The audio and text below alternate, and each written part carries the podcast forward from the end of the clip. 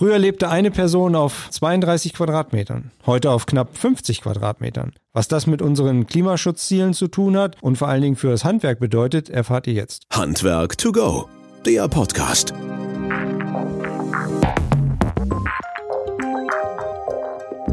Hallo zusammen, schön, dass ihr wieder eingeschaltet habt. Wir hatten vor ein paar Ausgaben schon zu dem Thema Energieeffizienz und Klimaschutz und äh, wir hatten auch im Detail schon die ein oder andere Aufgabe, die sich daraus insbesondere für das Handwerk, Schornsteinfeger und auch SAK-Handwerk ergibt. Für heute konnten wir aber einen weiteren Experten gewinnen, der sogar im Bereich der Gesetzgebung unterwegs ist und zwar auch beratend unterwegs ist in Bund und Land und den wollten wir natürlich euch nicht vorenthalten. Daher unser heutiges Thema aktueller Klimaschutz und Energieeffizienz und deren Auswirkungen für das Handwerk. Mein Name ist Christian Beierstedt. Ich leite hier bei uns seit mehreren Jahren den Bereich Produktmanagement Marketing und komme ursprünglich selber aus dem Handwerk, auch als Energieberater. Also hoffe ich doch, dass das ein oder andere immer noch spannende Thema wir euch wiedergeben können. Unser heutiger Gast ist Klaus Lamprecht der bundesweit unterwegs ist im Bereich der Beratung, aber auch als Dozent. Und äh, wie wir gerade erfahren haben, er kommt gerade aus einer Vorlesung, acht Stunden. Also wir hoffen, dass Ihre Stimme hält, Herr Lamprecht, und drücken uns und unseren Zuhörern und Zuhörern die Daumen, dass das klappt halt. Sie sind viel gefragt, deswegen also ein herzliches Willkommen und äh, schön, dass Sie Zeit haben, hier heute bei uns im Podcast dabei zu sein. Herr Lamprecht, hallo. Ja, ja, ich freue mich auch auf die Einladung. Vielen Dank. Wir sind zueinander gekommen, weil wir Sie als Referent zu unserem Innovationsforum angefragt haben, welches jetzt hoffentlich im Mai auch mal stattfinden kann. Und äh, umso schöner ist es, dass wir vorab auch ein paar Informationen uns austauschen können. Vielleicht können Sie noch so ein paar Punkte zu Ihrer Person sagen, Herr Lamprecht, halt insbesondere was zu diesem Thema halt natürlich wichtig ist.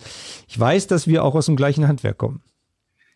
Ja, das sind so gemeinsame Wurzeln, wenn gleich auch das Ganze schon relativ lange her. Ich habe mal vor ja, 37 Jahren meinen Gesellenbrief als Schornsteinfeger abgelegt, äh, habe danach Physik und äh, Volkswirtschaftslehre studiert mit dem Schwerpunkt dann äh, Thermodynamik, Solarenergie und äh, Entwicklungshilfe. Und äh, ja, dieses Feld habe ich dann auch äh, verfolgt. Zum einen erstmal in Jobs in der Industrie und in der Forschung, aber habe dann irgendwie relativ schnell gemerkt, äh, die eigene Firma zu gründen, das ist eigentlich der sinnvolle Weg und habe dann vor 25 Jahren die eConsult gegründet. Und wir sind bei uns, das eConsult wird jetzt in Partnerschaft geführt mit Udi Jungmann. Er ist Architekt äh, und wir sind konkret in der Energieplanung tätig. Meistens landen wir uns komplexere äh, Gebäude, wenn es um hohe Solardeckungsanteile, hohe Energieeffizienz mitgeht aber ich bin auch in mehrere Forschungsprojekte mit involviert zur Evolution des Wärmegesetzes, zur äh, Erstellung von Energieausweisen. Ähm, also ein breites Feld.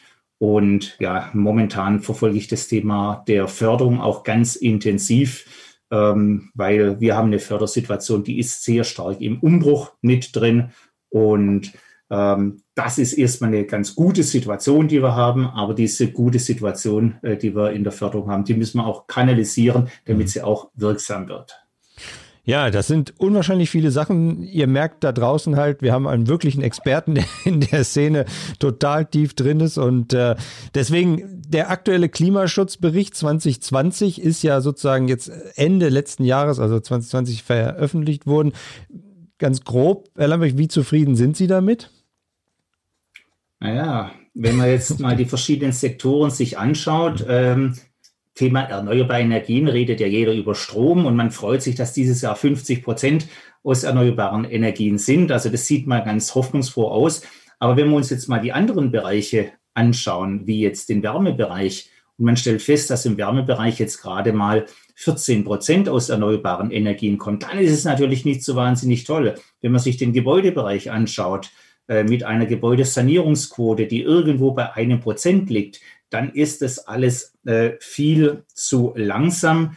Ähm, und der Gebäudebereich, der hat tatsächlich nicht so richtig gut zum Wärme äh, oder zum, zum Klimaschutz mit beigetragen. Aber das hat auch so Masseneffekte. Schauen wir uns mal eine Generation zurück. Anfang der 90er Jahre hat man im Durchschnitt roundabout 32 bis 34 Quadratmeter Wohnfläche mhm. pro Person. Mhm. Äh, wir sind jetzt inzwischen bei ungefähr 50 Quadratmeter gelandet, also innerhalb einer Generation. Also die ganze Effizienz, die wir quasi im Gebäudebereich gewonnen haben, haben wir zu einem doch relativ großen Teil wieder aufgefressen durch mehr, mehr, mehr. Und deswegen müssen wir noch stärker quasi dagegen steuern. Also es ist eine Herkulesaufgabe, die äh, vor uns liegt. Und Thema Klimaschutz, letzte äh, Anmerkung mhm. äh, dazu. Äh, das Weltwirtschaftsforum, was äh, ja, die letzten Tage ihre Aussage gegeben hat, was ist denn die größte Herausforderung, die wir haben? Das ist nicht die Corona-Pandemie, die ist auch mhm. eine richtige Herausforderung. Die Herausforderung, die vor uns liegt, das sind die Klimaschutzherausforderungen. Da können wir nicht über Impfen irgendwas zurückdrehen, sondern das müssen wir jetzt ganz angehen, ganz massiv angehen. Und da passiert ja auch einiges. Ganz persönlich gefragt, sehen Sie da Hoffnung? Ähm, wenn man mich vor zehn Jahren diese Frage gestellt habe, ja. dann hätte ich, habe ich gesagt, ja, es geht vorwärts. Also da waren Prognosen da, da war eine Stimmung da, wo man sagte, okay, mhm. man hat es erkannt, man macht etwas. Wenn Sie mich jetzt vor zwei Jahren gefragt hätten, dann hätte ich gesagt, mm -mm, da läuft irgendwie gar nichts mhm. äh, so richtig, weil das, was man die Jahre vorher prognostiziert hat, hat man irgendwie, man ist satt, man ist träge geworden und wozu soll man sich drum kümmern? Es läuft doch alles so gut, die Wirtschaft brummt. Jetzt aktuell, da kommt wieder tatsächlich Schub rein. Also da helfen gerade unsere äh, ja, Schüler ganz stark, Schüler, Studenten, die mhm. auf die Straße gehen, die uns Älteren tatsächlich mhm. nochmal die Hölle heiß machen und sagen, Leute, macht vorwärts, es reicht nicht nur zu reden. Ähm, und das schlägt sich jetzt sogar auch im Handel nieder. Äh, Stichwort EU-Kommission. Ich meine, wir haben ja Klimaschutzziele äh, im Pariser Klimaschutzabkommen äh, vereinbart, dass bis 2030 ähm, hier 40 äh, Prozent CO2-Reduktion kommen. Jetzt will man diese Ziele auf 60 Prozent oder die Kommission redet von 55 Prozent. Also das stimmt mich ganz hoffnungsfroh, dass das so ein Hype mhm. in diese Richtung mitgeht. Aber es wird schwer halt, ne? Aber dazu ganz konkret, weil wir sind ja an dem Handwerk dran halt und ähm, viele Zuhörerinnen und Zuhörer sind ja direkt aus dem Handwerk heraus. Was kann das Handwerk speziell, und Sie haben das ja schon an einigen Publikationen auch gebracht halt, was können zum Beispiel die Schornsteinfeger, die Energieberater, die SAK-Handwerker einen Beitrag dazu leisten halt letztlich, dass auch das, was Sie gesagt haben und was die Hoffnung stimmt, umsetzen können halt oder anstoßen können? Ja, ich meine, äh, letztendlich entscheidet sehr viel der Kunde draußen, mhm. was er will. Und wenn man jetzt mal auf die Kunden schaut, was wollen sie, dann sind die, haben die Kunden ein relativ hohes Beharrungsvermögen. Äh, das heißt, wenn jetzt von Seiten des Handwerks neue Ideen reinkommen zu neuer Technik, zu regenerativen Energien, dann muss man den Kunden äh, in dem äh, Bereich mitnehmen. Und wenn ich mir mal so die äh, Verkaufszahlen der letzten Jahre anschaue, was ist denn im Bereich erneuerbare Energien gelaufen? Äh, an Heizungstechnik, da ist verdammt wenig gelaufen. Also wir hatten 85 Prozent Öl oder hauptsächlich sind es ja Gaskessel, ja. die verkauft wurden. Äh, Gas ist in vielen Köpfen noch als saubere Energie mit drin und die regenerativen Energien, Pelletheizung, ähm, Wärmepumpen, Solaranlagen, die spielen wirklich eine kleine Rolle. Solarthermie ist sogar äh, sehr, sehr stark mit zurückgegangen. Mhm. Ähm, also das heißt, ich muss dem Kunden auch Vorteile aufzeigen, wie, äh, warum es sich lohnt, in Energieeffizienz und erneuerbare Energien mit reinzugehen. Und zu diesen Vorteilen, da zählt jetzt ganz stark, deswegen auch das Hoffnungsrohe, warum jetzt was passiert, mhm. auch die ganzen Förderprogramme, die letztes Jahr aufgesetzt wurden, in einer wirklichen massiven Verbesserung und jetzt dieses Jahr ist es noch mal einen Schritt besser geworden. Ja, ist ja jetzt gerade die Tage nochmal veröffentlicht worden, halt auch in dem Bereich, dass da jetzt nochmal ein bisschen mehr gemacht wird. Ähm, Sie haben das angesprochen, das heißt also der Berater vor Ort, egal ob das jetzt SAK, Schornsteinfeger, Energieberater, muss natürlich auch den Kunden mitnehmen können. Ähm, reicht die Qualifikation, die da ist, um das mitzunehmen oder wie halten Sie, weil Sie tingeln ja auch, wenn ich das mal so salopp sagen darf, halt Land auf, Land ab, also jetzt gerade nicht, aber alles online, aber Sie schulen schulen halt ja auch und halten die Leute fit. Ähm, reicht das, was wir da tun, oder muss man da noch eine Schippe drauflegen? Ja, ja also ich mache seit über 20 Jahren Fortbildungen, also ursprünglich eigentlich bei den Architekten äh, und äh, Ingenieurkammern äh, schwerpunktmäßig. Äh, eigentlich tatsächlich weniger beim mhm. Handwerk äh, ursprünglich gewesen. Mhm. Und die Fortbildungen im Handwerk, insbesondere bei den Schornsteinfegern, die haben sich in den letzten Jahren sehr stark intensiviert. Und deswegen kenne ich auch, sag mal, die Qualitäten, welche Berufsgruppe bringt denn jetzt welche Qualitäten äh, auch mit. Und ich kann nur sagen, äh, einer allein kann es nicht wuppen. Also wir müssen da draußen sehr stark Hand in Hand arbeiten. Und die Qualifikation, ich glaube, das kriegen wir ganz gut hin. Das ist gar nicht so das große Problem, sondern wenn ich jetzt mit äh, den Kollegen aus dem Schornsteinfegerhandwerk oder aus dem SHK spreche, dann haben die alle keine Zeit. Das ist ja. das Problem mhm. draußen.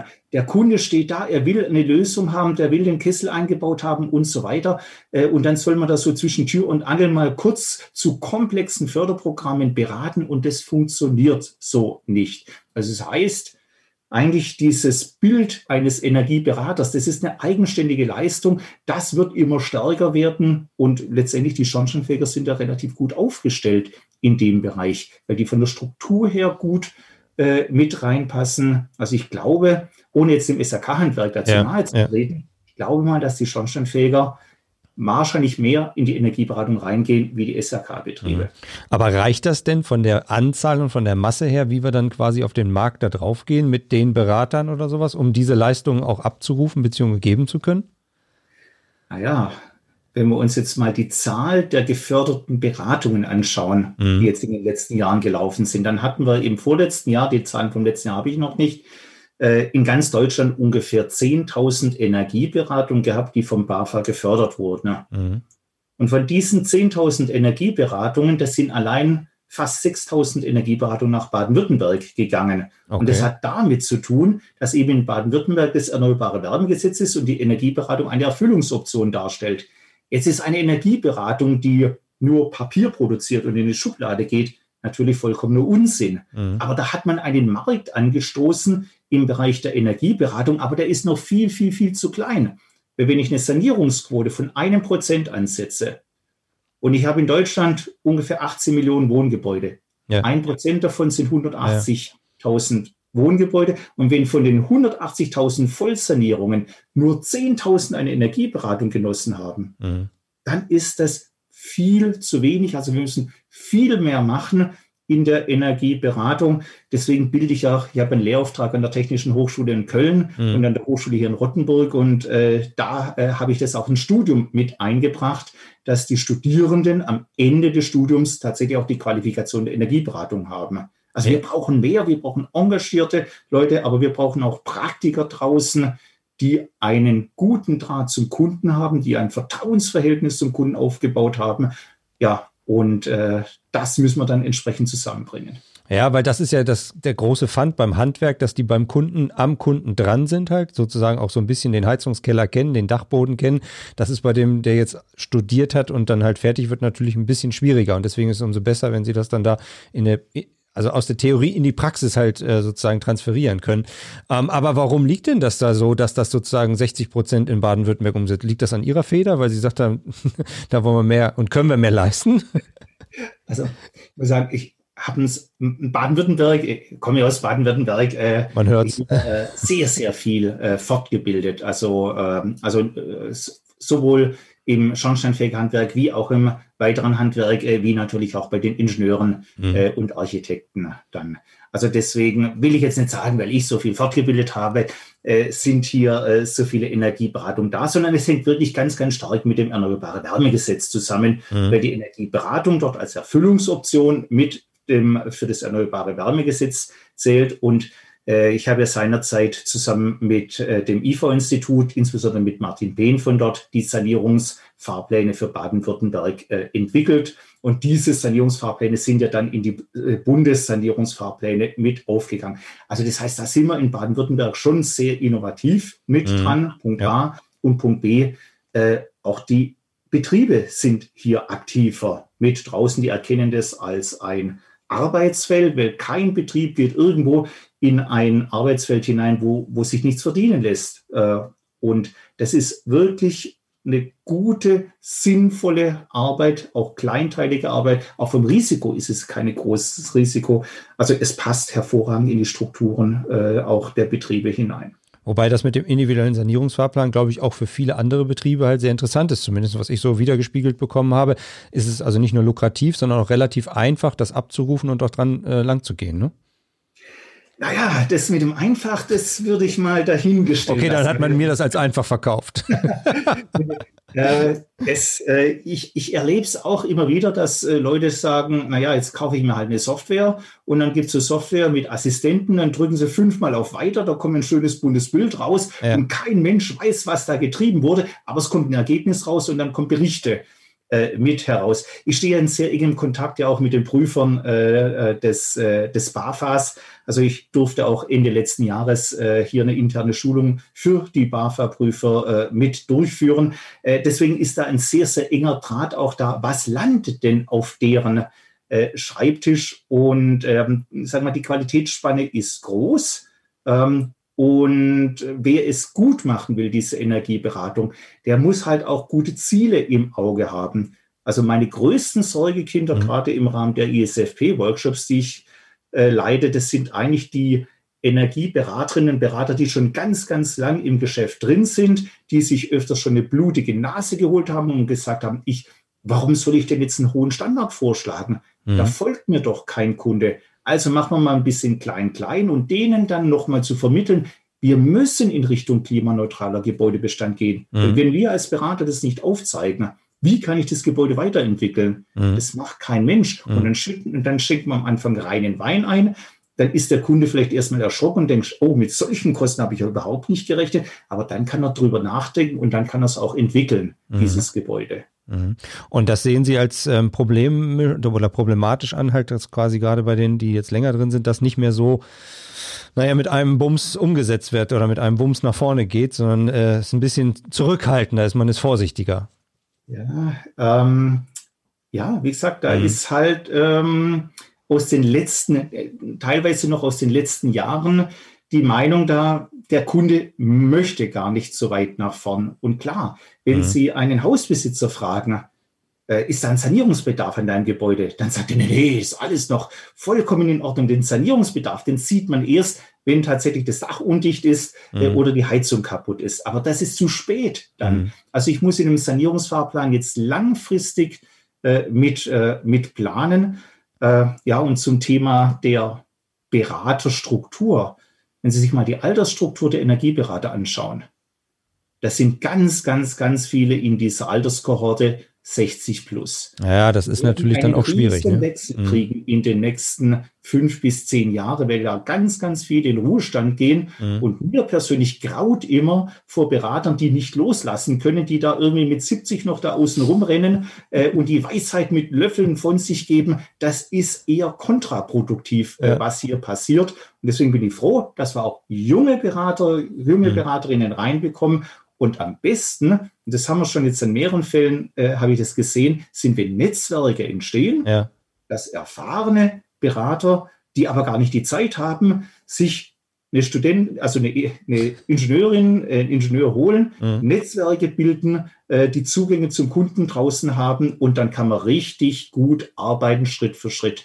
Äh, und dann haben wir auch eine gute Beratungsleistung. Also wir hatten hier neulich den Ralf Kröger von der Überenergie, ich weiß nicht, ob das ein Begriff ist, halt letztlich auch aus Niedersachsen kommt, aber auch gerade in diesem Netzwerkgedanken sehr stark engagiert mit über 30 Mitarbeitern, die genau dieses halt auch machen halt. Ne? Und da ganz flächig beraten halt und auch sehr tiefgehend sind und halt auch da frisch an den Markt gehen. Und das, äh, das hörte sich auch sehr gut an. Da hörte sich das aber, muss ich sagen, etwas einfacher an, als dass Sie das gerade sagen. Halt. Deswegen habe ich gesagt, einfach halt. Ne?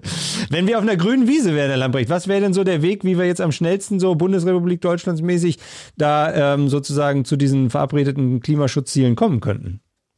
Naja, in der grünen Wiese sind wir ja leider nicht. Also nee, es, aber. Es, es, es, gibt so viele Randbedingungen außenrum, ähm, aber äh, ich würde sagen, ähm, der Weg, den wir jetzt beschritten haben über die neuen Förderprogramme, das ist ein ziemlich, ziemlich guter Weg. Also das heißt, wir müssen im Gebäudebestand einfach schauen, wie können wir diese Gebäude sauber weiterentwickeln. Da gibt es keine Technik äh, nur aus äh, einem Guss, sondern das sind dann die unterschiedlichsten Lösungen, mhm. äh, die, wir, äh, die wir draußen haben. Ähm, und äh, das muss einfach auch langfristig einsortiert werden. Ich glaube, wir kriegen das äh, wir kriegen das hin, äh, indem Gebäude saniert werden von der Gebäudehülle, von der Anlagentechnik mit dem Einsetzen erneuerbarer Energien. Das eine und das zweite, da sind wir vielleicht doch ein bisschen auf der grünen Wiese. Wir müssen die grüne Wiese grüne Wiese lassen. Mhm. Was haben wir denn draußen für ein Problem in den Städten? Also bei uns zum Beispiel im Süden, äh, Tübingen, Stuttgart und so weiter, da ist ein wahnsinniger Druck auf die grüne Wiese, diese grünen Wiesen alle zu bebauen. Ja, ja, ja. Ähm, und diesen Druck müssen wir nehmen, indem wir den bestehenden Wohnraum intelligenter nutzen. Ich habe es ja vorher gesagt, wir haben so viel Wohnfläche, wie wir noch nie hatten. Uns fehlen aber Wohneinheiten. Und deswegen gehört für mich auch zum Thema Klimaschutz und Energieberatung mit den Eigentümern zu reden, kann man denn dieses Gebäude nicht irgendwie anders nutzen? Ich meine, wenn die Eigentümer jetzt 75 sind und es soll das Gebäude noch barrierefrei umgebaut werden, da will man ja nicht unbedingt auf 250 Quadratmeter leben. Äh, kann man da Nutzen machen, aber das sind so dicke Bretter. Mhm. Da braucht man auch ein sehr großes Vertrauensverhältnis zu den Personen, die einen beraten dazu. Also deswegen Thema grüne Wiese. Lassen ja, wir die grüne Wiese grüne Wiese sein und gucken wir, mhm. dass das, was schon versiegelt ist, äh, dass er das sinnvoll nutzen. Aber da müsste man ja auch mehr soziologisch rangehen, halt, dass man sagt, okay, denn äh, früher mehr Generationenhaus war ja gar kein Thema. Die haben ja alle zusammen unter zwei, drei Familien unter einem Dach gelebt halt, was sich ja im Laufe der letzten Jahrzehnte halt völlig auseinandergelebt hat. Und heute, äh, ja, wenn noch eine 70, 80-jährige Frau da ist, alleine in, äh, auf 150, 200 Quadratmetern lebt halt. Ne? Haben Sie da Erfahrungen halt, wie das auch gut funktionieren kann, damit man diesen Transfer schafft davon weg, weil ich erlebe es halt teilweise in Städten halt so, dass wir sagen, okay, wir, wir Smart Home halt oder kleine Tiny äh, House wird dann einfach quasi oben nochmal auf ein, auf ein Parkhaus draufgesetzt oder wie auch immer halt, Hauptsache ich kann in der Stadt leben und habe dann so ein kleines kleinen Bungalow von 40, 50 Quadratmetern. Also gibt es Ihrer Meinung nach oder gibt es da auch einfach ähm, Sachen halt, die schon positiv umgesetzt worden sind in der Richtung? Ja, ja, ja, das funktioniert. Also zum einen läuft da momentan noch ein Forschungsprojekt äh, mit dem IFO-Institut gerade zu dem äh, Thema, ähm, ja, äh, wie können wir leben im Alter? Und da geht es nicht nur um Energie, sondern da geht es tatsächlich auch um die Formen, äh, wie man da im Alter lebt. Und ähm, ja, da müssen wir, da müssen wir ran, weil niemand also die meisten wollen jetzt nicht in ein Altenheim rein. Man will so lange wie möglich zu Hause leben, aber wenn ich zu Hause lebe, dann muss ich das ja auch irgendwo handeln können. Mhm. Und da geht es tatsächlich auch um neue Formen. Und wenn man schon ein Gebäude umweilt, also der beste Punkt, auch eine energetische Gebäudesanierung zu machen, ist, wenn ich an einem Gebäude sowieso was ändern muss. Weil dann kann ich mehrere äh, Fliegen mit einer Klappe schlagen. Und das dann zusammenzubringen, äh, altersgerechtes Bauen oder generationsgerechtes mhm. Wohnen, energetische Gebäude sind in der Welt, dann habe ich auch wieder Geld da, mhm. wenn ich Mehrwert schaffe. Mhm. Ähm, und äh, wie gesagt, das funktioniert. Also da gibt es, äh, ja, es gibt Beispiele, aber es sind richtig dicke Bretter. Das glaube ich halt. Also das ist, ich meine, auf der praktischen Seite kann ich mir vorstellen, dass das Handwerk da einen guten Draht geradezu hat und dass die Menschen, die jetzt in den Häusern so wohnen, auch ein Vertrauen dazu hat. Aber wenn jetzt ein relativ neutraler Berater da hinkommt, dann sind das, glaube ich, wirklich enorm dicke Bretter, wenn der auf einmal erzählt, Mensch, wir sollten mal gucken, wie wir die 200 Quadratmeter, 175 Quadratmeter besser vielleicht auf ein, zwei Familien aufteilen können und welche Möglichkeiten es gibt. Aber ein guter und spannender Ansatz. Und ich glaube, dass da also ganz, ganz viel auch ähm, äh, an, an Zukunft drin liegt. Können Sie uns noch so ein. Ja, grad ja, springen Sie ruhig rein, ja klar. Ja, also dieser Netzwerkgedanke, der ist wahnsinnig wichtig. Also, äh, Sie haben es ja gerade auch schon mhm. angesprochen. Mhm. Eigentlich braucht man das Soziologen. Mhm. Also ich brauche der einen einen Soziologen, dann brauche ich jemanden, der von energetischen Themen etwas versteht. Und wenn es dann um Umbau geht, dann brauche ich auch jemanden, äh, der etwas äh, von altersgerechtem Wohnen versteht. Dann spielt man das Thema Brandschutz mit rein, etc.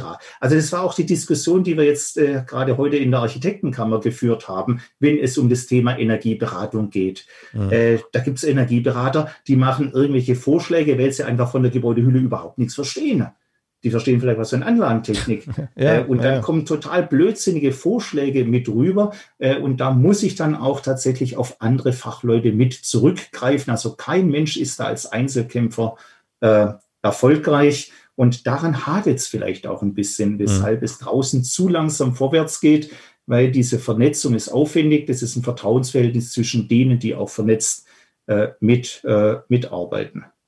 Herr Lambrecht, die Zeit fliegt wie im Flug. Ich merke, Sie sind total begeistert. Selbst nach acht Stunden, neun Stunden Vortrag jetzt bei der Architektenkammer stecken Sie immer noch voll im Team und wollen das auch gerne mit nach vorne bringen, ähm, was total begeisternd auch ist. Wenn unsere Zuhörerinnen und Zuhörer ein paar Informationen haben wollen zu dem Thema, wo könnte man am besten was bekommen? Auf Ihrer Webseite oder? Ja, also bei uns auf der Internetseite sind etliche Fachartikel äh, zu dem äh, Thema äh, mit drin. Äh, wer sich mit dem Thema Förderung auseinandersetzen will, der findet die äh, äh, sehr gute Information direkt auf der Seite der BAFA, also bafa.de-beg für Bundesförderung effiziente Gebäude und das gleiche bei der KfW, kfw.de-beg und dann ist man in diesen neuen Förderprogrammen drin. Mhm. in diesen neuen Förderprogrammen das will ich ja nochmal erwähnen, da ist der große Charme, dass das, was wir in der Energieberatung machen, jetzt auch in der Investitionsförderung sich niederschlägt. Das heißt, wenn jemand einen Sanierungsfahrplan erstellt hat und setzt dann diesen Sanierungsfahrplan um, ein Sanierungsfahrplan ist ein Strategiepapier, dann kriegt man nochmal fünf Prozent mehr Investitionszuschuss. Also das heißt, der die Mehrförderung, die ist ungefähr das Zehnfache dessen, was man einen mhm, Eigenanteil für die äh, Energieberatung reinschiebt. Und deswegen ist auch das Thema Energieberatung gerade so extrem stark nachgefragt. Ähm, also muss eher gucken, dass man einen guten Energieberater findet, der Zeit hat. Ja, das ist das Entscheidende halt letztlich. Ne? Aber gut, das muss man sehen halt. Ich glaube, da gibt es Netzwerke. Und äh, wir werden Ihre Webseite auch in unsere Shownotes reingeben, wenn wir dürfen halt. Und wenn noch Fragen sind, dann auch gerne an Sie weiterleiten halt. Ähm, weiß nicht, wie das mit ihren Seminaren läuft, aber auch da kriegt man sicherlich ein paar Informationen auf ihrer Webseite halt, um da wirklich auf dem aktuellen Stand zu bleiben halt, weil ich kann mir vorstellen, dass da der eine oder andere gerne jetzt aufspringt und sagt, Mensch, also da würde ich gerne noch mal ein bisschen tiefer gehen in dieses Thema. das Thema ist so, es ist so umfangreich und mein ein Punkt, den haben wir gar nicht angesprochen, vertiefen jetzt aber nicht. Ja. Jetzt dürfen ja auch die, die nicht studiert haben, in den Bereich Nichtwohngebäude reingehen. Ja. Und bei den Nichtwohngebäuden, da wird der die Verbesserung in der Förderung noch viel, viel größer sein. Also wenn ich jetzt einen Neubau im Nichtwohngebäude äh, baue, dann wird sich die Förderung ungefähr verzehnfachen gegenüber dem, also ab 1. Juli gegenüber dem, was wir jetzt äh, mit haben. Also wir haben eine exzellente Fördersituation. Und jetzt geht es darum, diese Fördersituation intelligent zu nutzen, mhm. damit unsere Bürger tatsächlich in den Richtung, wie komme ich klimaneutral in meinem Gebäude raus. Aber das, das kriegen wir sogar jetzt wirtschaftlich hin, ja.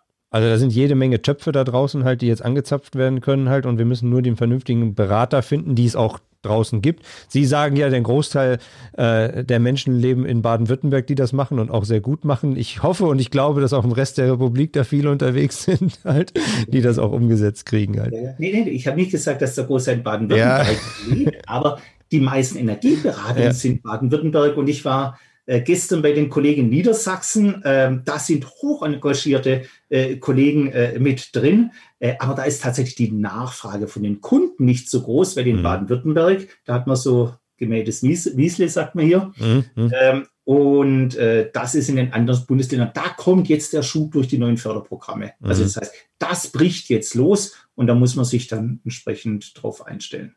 Was würden Sie dem jungen Energieberater, der jetzt gerade einen Abschluss gemacht hat, raten, so für die Zukunft? Also ich würde mal sagen, das Arbeitsfeld äh, in der Energieberatung ist richtig gut, aber junge Energieberaterinnen und Energieberater, die haben erstmal natürlich das Problem, wie komme ich denn an Kunden ran? Mhm. Und deswegen Thema Netzwerke, äh, andere, die werden quasi überschüttet also ich denke jetzt gerade zum Beispiel an das Handwerk, also Heizungsbauer, Schornsteinfeger, die werden ständig von mhm. den Kunden befragt und die Kunden wollen wissen, wie das mit der Förderung aussieht und so weiter. Äh, und äh, eigentlich hat man gar keine Zeit dafür, die vertieft zu beraten. Ähm, und da würde ich sagen, junge Beraterinnen und Berater, die jetzt frisch einsteigen, sucht die Netzwerke, geht auf Architekten, auf die Heizungsbauer, auf die Schornsteinfeger zu ähm, und ihr werdet Arbeit ohne Ende haben. Ja, das glaube ich auch. Und haltet euch fit und fit halten könnt ihr euch am besten unter anderem bei Herrn Lamprecht auf Seminaren ja. oder im Webseminaren oder ähnliches. Herr Lamprecht. Ja, nee, also es passiert so viel gerade jetzt. Ja, es ist unglaublich, ja. ja. Es ist ein Irrsinn.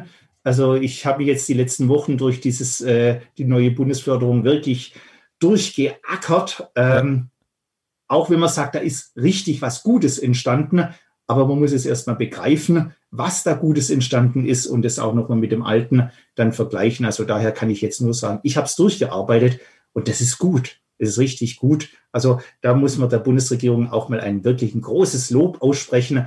Also das, was jetzt in dem Gebäudeenergiegesetz, sag mal, nicht ganz so doll geworden ist, das hilft uns klimaschutztechnisch nicht weiter. Ja. Aber in der Bundesförderung effiziente Gebäude, das ist eine richtig gute Sache. Also wenn das vom Handwerk aufgegriffen wird, an den Kunden herangetragen wird, äh, dann ist es gut. Aber das Handwerk sollte sich nicht überlasten mhm. damit, sondern wirklich Netzwerke, irgendjemand muss Anträge stellen und so weiter. Äh, das muss man nicht alles selber gemacht haben. Also mhm. da sind wir wieder bei den Energieberaterinnen und Berater und auf die dann zugehen, äh, Hand in Hand arbeiten und dann hat der Kunde ein schönes Leistungspaket. Schön hätte der Abschluss nicht kommen können. Wir danken Ihnen, Herr Lamprecht. Vielen, vielen Dank, dass Sie die Zeit hatten. Die Stimme hat gehalten, alles andere hat auch wunderbar gehalten und äh, wir hoffen, dass die Punkte, die Sie genannt haben, natürlich auch wunderbar umgesetzt werden können, jetzt nach und nach halt. Und ich glaube, dass da wirklich viel dran ist. Und wir haben gesehen, wie vielfältig das ist, dass es nicht nur einfach die Energieberatung ist mit Anlagentechnik oder mit dem Gebäude halt, sondern dass es tatsächlich soziologisch auch ein Riesenthema ist halt, wie viel Quadratmeter pro Mensch haben wir? Und diese 50, die Sie genannt haben von 32, ist also echt Wahnsinn. Und ähm, da wird sicherlich in nächster Zukunft noch ganz viel Musik drin sein. Vielen, vielen Dank, dass Sie die Zeit hatten. Wir sehen uns und freuen uns auf unser Innovationsforum im Mai. Hoffentlich, dass das alles klappt unter Corona-Bedingungen und in der aktuellen Situation. Wir freuen uns umso mehr, dass Sie so tief im Thema sind, dass Sie unseren Leuten da echte erste Infos aus äh, erster Hand geben können.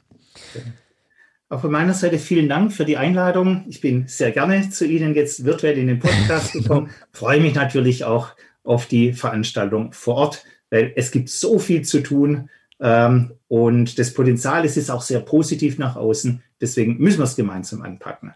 Wir packen es, aber Ihnen trotzdem erstmal einen schönen Feierabend halt und vielen Dank, dass Sie Zeit hatten. Herr Lamprecht. Tschüss. Handwerk to go, der Podcast.